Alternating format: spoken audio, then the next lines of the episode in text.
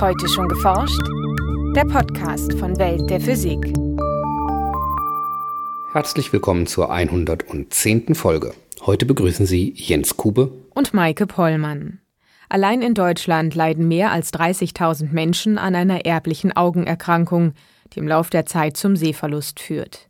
Ein lichtempfindlicher Chip, der unter der Netzhaut oder Retina platziert wird, könnte den erblindeten Patienten zumindest einen Teil des Augenlichts zurückgeben. Der ganze Chip ist so aufgebaut, dass die Elektroden Ladungspulse an die Retina abgeben. Dadurch werden die Nerven der Retina gereizt und dieser Reiz wird dann über den optischen Nerv in das Gehirn transportiert. So Walter Wrobel von der Retina Implant AG in Reutlingen. Der Physiker berichtet in unserem heutigen Schwerpunkt über die Forschung an solchen Retina-Implantaten und die ersten erfolgreichen Tests an Patienten. In den Nachrichten geht es um das kürzlich noch aktive Zentrum der Milchstraße, um verbesserte Instrumente für die Exoplanetensuche dank Frequenzkämmen und um die Vorhersage von Vulkanausbrüchen anhand von Kristallwachstum im Magma. Zum Schluss haben wir noch Veranstaltungstipps für Bremerhaven, Bochum und Dresden. Hören Sie nun das Feature von Philipp Hummel. Look and you will see. Du sollst wieder sehen. Wenn man der Bibel glaubt, sprach Jesus diese Worte zum blinden Bartimäus in Jericho, um ihn zu heilen. Sie stehen auch auf der Visitenkarte von Walter Wrobel von der Retina Implant AG in Reutlingen. Dort entwickeln Forscher einen lichtempfindlichen Chip. Dieser soll, unter der Netzhaut angebracht, Menschen, die an einem erblich bedingten Zerfall der Netzhaut leiden, ihr Sehvermögen wiedergeben. Denn bei der Krankheit Retinitis pigmentosa sterben nach und nach die Stäbchen und Zapfen der Netzhaut ab. Das war der eigentliche Ansatz zu sagen, wenn die nicht mehr vorhanden sind, vielleicht kann man sie durch einen Kamerachip im Auge ersetzen. Der Kamerachip sollte dann das Licht empfangen, in eine elektrische Anregung umwandeln, die dann über den optischen Nerv ins Gehirn transportiert wird und dort vom Gehirn erkannt wird. Sehen ist ein komplexes Zusammenspiel, bei dem in der Netzhaut oder Retina Informationen verarbeitet werden. Zunächst fokussiert die Linse hinter der Pupille das einfallende Licht auf die Retina. An deren hinterem Rand sitzen Photorezeptoren. Die Stäbchen, die für das Schwarz-Weiß-Sehen bei Dämmerung zuständig sind, und die Zapfen, die Farbsicht erlauben. Augenchirurgen, die täglich mit der Netzhaut umgehen, beschreiben sie von der Konsistenz her als so empfindlich wie feuchtes Toilettenpapier. Und die Retina macht aus den Informationen von 120 Millionen Photorezeptoren Informationen für 1,2 Millionen Ganglienzellen und ist von daher schon ein wunderbarer Bildverarbeitungscomputer. Die verarbeiteten Informationen werden durch eine Schicht von Nervenzellen, die sogenannten Ganglienzellen, und den Sehnerv in den visuellen Kortex der Großhirnrinde geleitet, wo sie zu einer visuellen Wahrnehmung führen. Die Krankheit Retinitis pigmentosa, an der in Deutschland etwa 30.000 Menschen leiden, verläuft so, dass Stäbchen und Zapfen nach und nach zerfallen aber die ganze restliche Struktur der Netzhaut immer noch vorhanden ist und eigentlich nur darauf wartet, elektrische Anregung zu bekommen.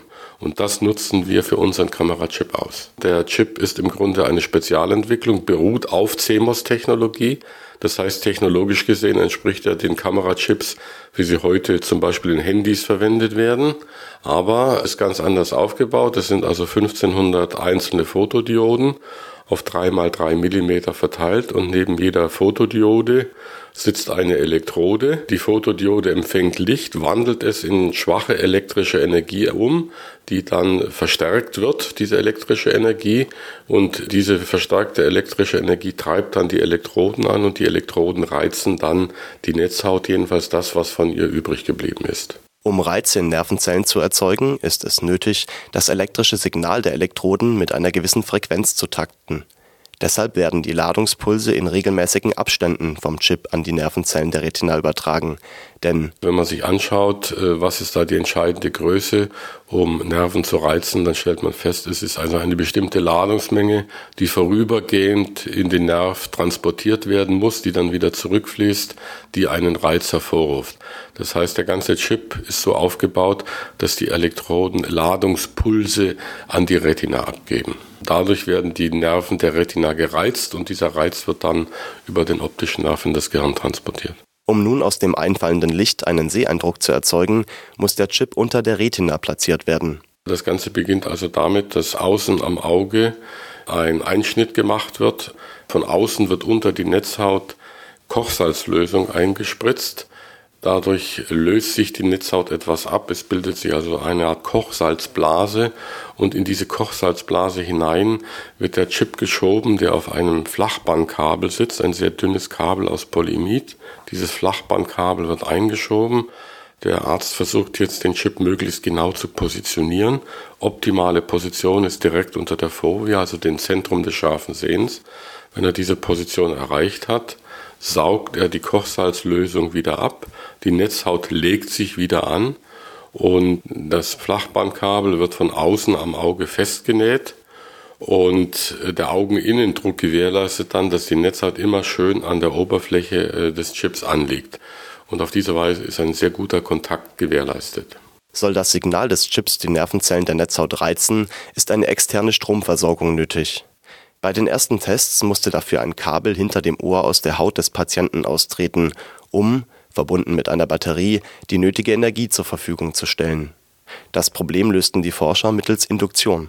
Heute verwenden wir eine drahtlose Stromversorgung, das heißt in einem Keramikgehäuse, das unter die Haut hinter dem Ohr implantiert wird, ist eine Spule angebracht und von außen wird mit einer weiteren Spule elektrische Energie übertragen, wie in einem Transformator sodass also die Haut geschlossen ist. Es gibt also keine Infektionsgefahr und der Patient trägt im Grunde eine Sendespule unauffällig hinter dem Ohr und hat ein kleines Kästchen dabei, etwa so groß äh, wie eine Zigarettenschachtel, wo er das Implantat einstellen kann. Die blinden Patienten werden nie die 100% Sehfähigkeit zurückerlangen, die ein Normalsehender besitzt.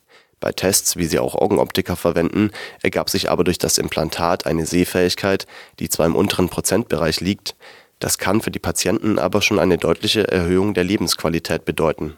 Was wir bisher erreicht haben, ist etwa 3,4 Prozent. 3,4 Prozent bedeutet, dass man äh, bei einem Landol-C-Ring, also ein C, äh, das etwa 5 Zentimeter groß ist, 60 Zentimeter entfernt, noch einen kleinen Spalt in dem C von etwa 2 bis 3 Millimetern feststellen kann. Die Retina Implant AG ist eine von weltweit nur zwei Institutionen, die erfolgreich klinische Tests an Patienten durchgeführt hat. Mit ihrem Chip konnten die Forscher bereits Erstaunliches zu Wege bringen. Ihre Patienten sind in der Lage, Wörter in großen Buchstaben zu lesen. Sie können Gegenstände erkennen, beispielsweise Besteck auf einem Tisch lokalisieren und unterscheiden. Sie sind in der Lage, Personen anhand eindeutiger Merkmale wie einer Brille oder der Form der Frisur zu identifizieren. Sie können sich in unbekannter Umgebung orientieren, erkennen, in welche Richtung eine Straße verläuft, ob dort Autos fahren oder ob ihnen andere Menschen entgegenkommen. Das sind alles sehr praktische Dinge, über die unsere Patienten dann auch sehr glücklich sind, wenn sie das machen können. Nachrichten Große Galaxien wie die Milchstraße beherbergen in ihren Zentren schwarze Löcher mit der Millionen bis zu Milliardenfache Masse unserer Sonne. Fällt Materie in so ein supermassereiches schwarzes Loch, dann können die Galaxienkerne heller leuchten als der Rest des Sternsystems zusammen. Dabei reichen gewaltige Materiestrahlen weit aus der Galaxie ins All hinaus. Das schwarze Loch im Zentrum der Milchstraße ist derzeit ruhig. Doch 2010 zeigten Messungen mit dem Gammastrahlensatelliten Fermi große blasenförmige Regionen, die hochenergetische Gammastrahlung aussenden. Astrophysiker deuteten die Blasen bereits als Indiz einer früheren Aktivität des zentralen Schwarzen Lochs. Diese These bestätigt nun eine neue Entdeckung, die Forscher ebenfalls mit dem Satelliten Fermi gemacht haben. Sie beobachteten langgestreckte dünne Strukturen, die 27.000 Lichtjahre weit aus dem galaktischen Zentrum herausragen und die Blasen durchziehen. Solche sogenannten Jets sind zwar von anderen Galaxien her bekannt, es ist jedoch das erste Mal, dass Jets auch im Bereich der hochenergetischen Gammastrahlung nachgewiesen wurden die Wissenschaftler vermuten, dass sich die Gamma-Jets immer wieder an- und ausschalten, je nachdem, ob Materie in das schwarze Loch fällt oder nicht. Um die beobachteten Strukturen zu erklären, muss mindestens eine Materiemenge in das schwarze Loch gefallen sein, die 10.000 Sonnenmassen entspricht, berichten die Astrophysiker im Fachblatt Astrophysical Journal. Dieses Ereignis hat wahrscheinlich vor einigen hunderttausend Jahren stattgefunden, kosmologisch gesehen also in der jüngsten Vergangenheit des Galaxienkerns. Fällt Sonnenlicht durch ein Prisma, spaltet es in die verschiedenen Spektralfarben auf. Ähnlich verfahren Astronomen mit dem Licht ferner Sterne. Sie zerlegen es und messen dann die Lichtintensität in Abhängigkeit von der jeweiligen Wellenlänge. Die Lage der Spektrallinien in diesem Spektrum verrät zum Beispiel, welche chemischen Elemente in der Gashülle des Sterns vorliegen, aber auch, wie sich das Gestirn relativ zu uns bewegt. Um diese Informationen auszulesen, sind hochpräzise Messinstrumente, sogenannte Spektrographen, nötig. Damit die Spektrallinien genau vermessen werden können, muss ein solches Instrument geeicht sein, ähnlich wie ein Lineal korrekt beschriftet sein muss, um Längen präzise damit zu messen. Indem Wissenschaftler einen Frequenzkamm, also einen Laser, dessen Licht ein Spektrum aus vielen äquidistanten Spektrallinien erzeugt, als Kalibrationsquelle einsetzten, erreichten sie nun eine zehnmal höhere Genauigkeit als mit traditionellen Spektrallampen. Das zeigen Testmessungen am 3,6 Meter Teleskop der ESO am La Silla Observatorium in Chile. Der Vergleich von Spektrallinien eines Sterns mit den Linien des zeitlich unveränderlichen Laserlineals ermögliche die Messung selbst kleinster Variationen im Sternlicht, berichten die Forscher in der Zeitschrift Nature. Die verbesserte Genauigkeit des Spektrographen würde unter anderem die Suche nach erdähnlichen Planeten außerhalb unseres Sonnensystems erheblich erleichtern. Denn durch ihre Schwerkraft treten die Planeten mit ihrem Mutterstern in Wechselwirkung und bewegen diesen bei jedem Umlauf ein wenig aus seiner Position. Durch dieses periodische Wanken verschieben sich die Spektrallinien im Sternspektrum zu leicht höheren oder niedrigeren Frequenzen. Die Messung dieser Dopplerverschiebung erwies sich in den vergangenen Jahren als besonders erfolgreich bei der Suche nach extrasolaren Planeten. Kristalle in großen Magmakammern unter Vulkanen könnten wichtige Hinweise für drohende Ausbrüche liefern.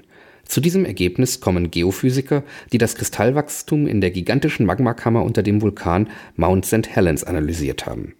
Wie sie in der Zeitschrift Science berichten, könnten ihre Ergebnisse auch auf andere Vulkane übertragen werden und zusätzlich Indizien für eine sichere Vorwarnung vor Vulkanausbrüchen liefern.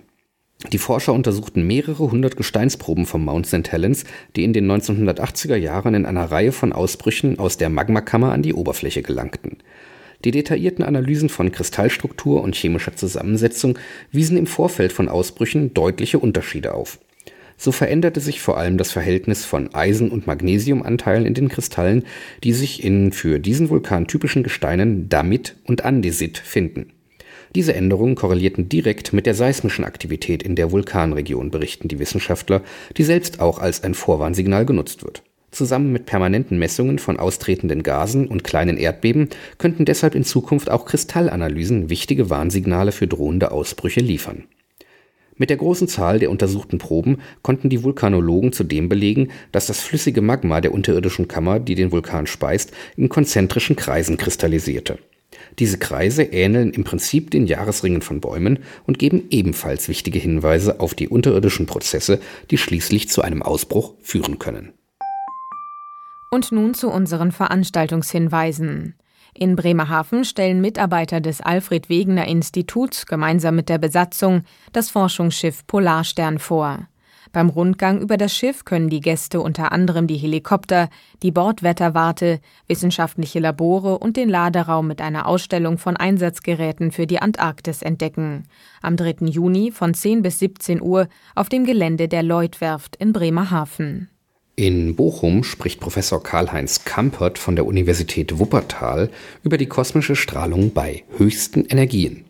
Obwohl sich die Entdeckung der kosmischen Strahlung in diesem Sommer zum 100. Mal jährt, bleiben ihre Quellen bis heute weitgehend unbekannt. Der Vortrag bietet einen Überblick über den aktuellen Stand der Forschung und skizziert die Zukunftspläne. Am 4. Juni um 12 Uhr im Hörsaal HNB der Universität Bochum. In Dresden hält Professor Dieter Vollhardt von der Universität Augsburg den Vortrag Supraflüssiges Helium-3 von sehr tiefen Temperaturen bis zum Urknall. Seit ihrer Entdeckung im Jahr 1971 haben sich die suprafluiden Phasen des Helium-3 als ideales Testfeld für viele grundlegende Konzepte der modernen Physik erwiesen. Das Universitätskolloquium gibt eine leicht verständliche Einführung in das Thema am 5. Juni um 16.40 Uhr im kleinen Hörsaal im Physikgebäude der TU Dresden. Das war's für heute. Bleiben Sie wissenschaftlich und laden Sie uns auch nächstes Mal wieder herunter. Welt der Physik wird Ihnen präsentiert vom Bundesministerium für Bildung und Forschung und der Deutschen Physikalischen Gesellschaft.